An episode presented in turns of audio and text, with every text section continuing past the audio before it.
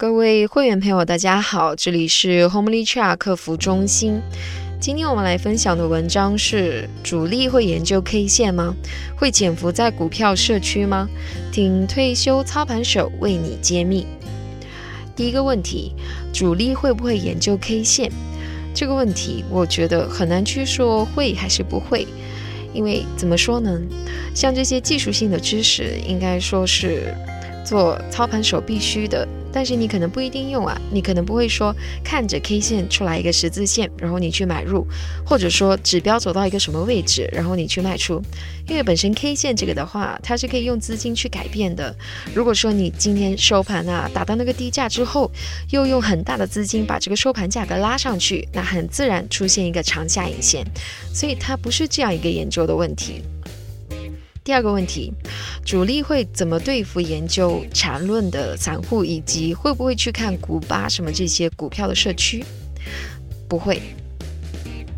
主力为什么要去对付某一个或者极少数研究缠论或者其他什么论的这种散户呢？我不管你研究什么论，缠论、道论或者是基督论都是无所谓的，因为主力只需要看一个。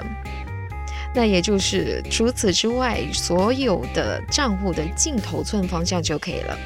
就是说，张三、李四、王五，然后他们是这个散户里的多头，然后这边啊赵六或者李四啊啊，他们加起来的这个空头。我只要看他们综合到一起的净头寸方向是什么就可以了。如果他们有买的有卖的，最后算下来是买的多啊，那就是多头居多；那反过来就是空头居多。这个问题有点像什么呢？就是啊，主力的话，它的整个逻辑还有这个体制的构成是不一样的。就好像你说一个有空军、陆军、海军的正规军会怎么对付一个研究嗯八卦刀或者说是这个嗯降龙十八掌的散户一样啊，没有这个必要。嗯，主力的操盘人员其实是跟上班是一样的，上班的时间就是这个开盘的时间，那可能盘后做一些总结，盘前的话做一些这个计划，但是像这个基本面的东西呢，不归这个操盘手这块去管，像基本面消息这块的话，有上一层的这个专门负责的人员，包括老板的话。老板其实最主要的工作就是去打关系，去解决消息面和基本面的问题。可以说，主力的这个最终的成绩有至少一半是在这个酒桌上，而不是在电脑桌上或者 K 线图上。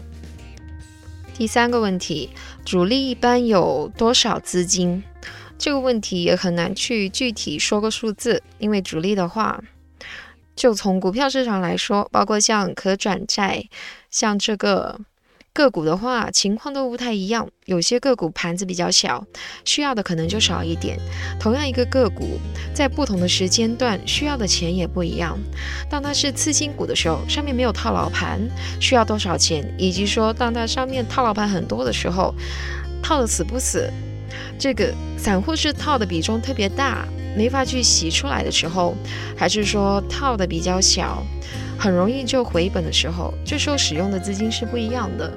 那比如说，你上面套的特别牢啊，那底下这种十几八仙的幅度波动的时候，其实上面这些套牢盘没有影响。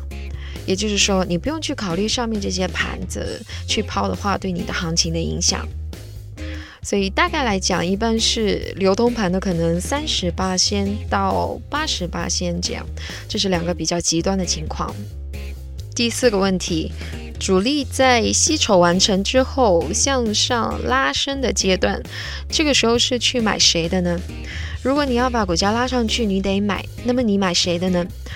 嗯，其实这个大部分是一个对倒对敲的行为，什么意思呢？主力在底部想拉升之前，把所有的筹码先吸到自己这里。说白了就是流通股或者流通股当中对价格没有影响的大部分在自己的手里。这个时候，如果我有两个账户，一个张三，一个李四，这个股票都在张三的户里，李四的户里有钱，然后就用李四的账户的钱去买张三账户里的股票，那么成交价就会不断的推高。但这个时候其实对主力来说，他没有这个实际的盈亏，实际的盈亏应该是有散户在高处买进。在低处卖出这么一个差价产生的，就是主力的敌人亏损会亏到主力这里，就是这么一个意思。嗯，这个问题还有一个补充：向下打的时候，主力是卖给谁？不是主力向下打的时候卖给谁，而是当股价真正开始崩溃的时候，说明主力可能是已经出的差不多了，或者还没有出的差不多，或者他已经不打算要了。比如说，在某一些反弹的股票当中，主力其实说只是往上去打了两天，吸了一部分，套了一部分散户之后，自己就迫不及待的就不管了，直接价格后面一泻如注。主力有没有跑完这个，我不敢说，但可能至少减少了一些损失。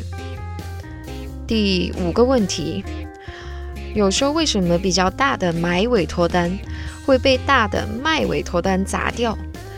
那这种情况应该是两个，第一个可能是什么呢？两个主力在打架，两个大资金打架。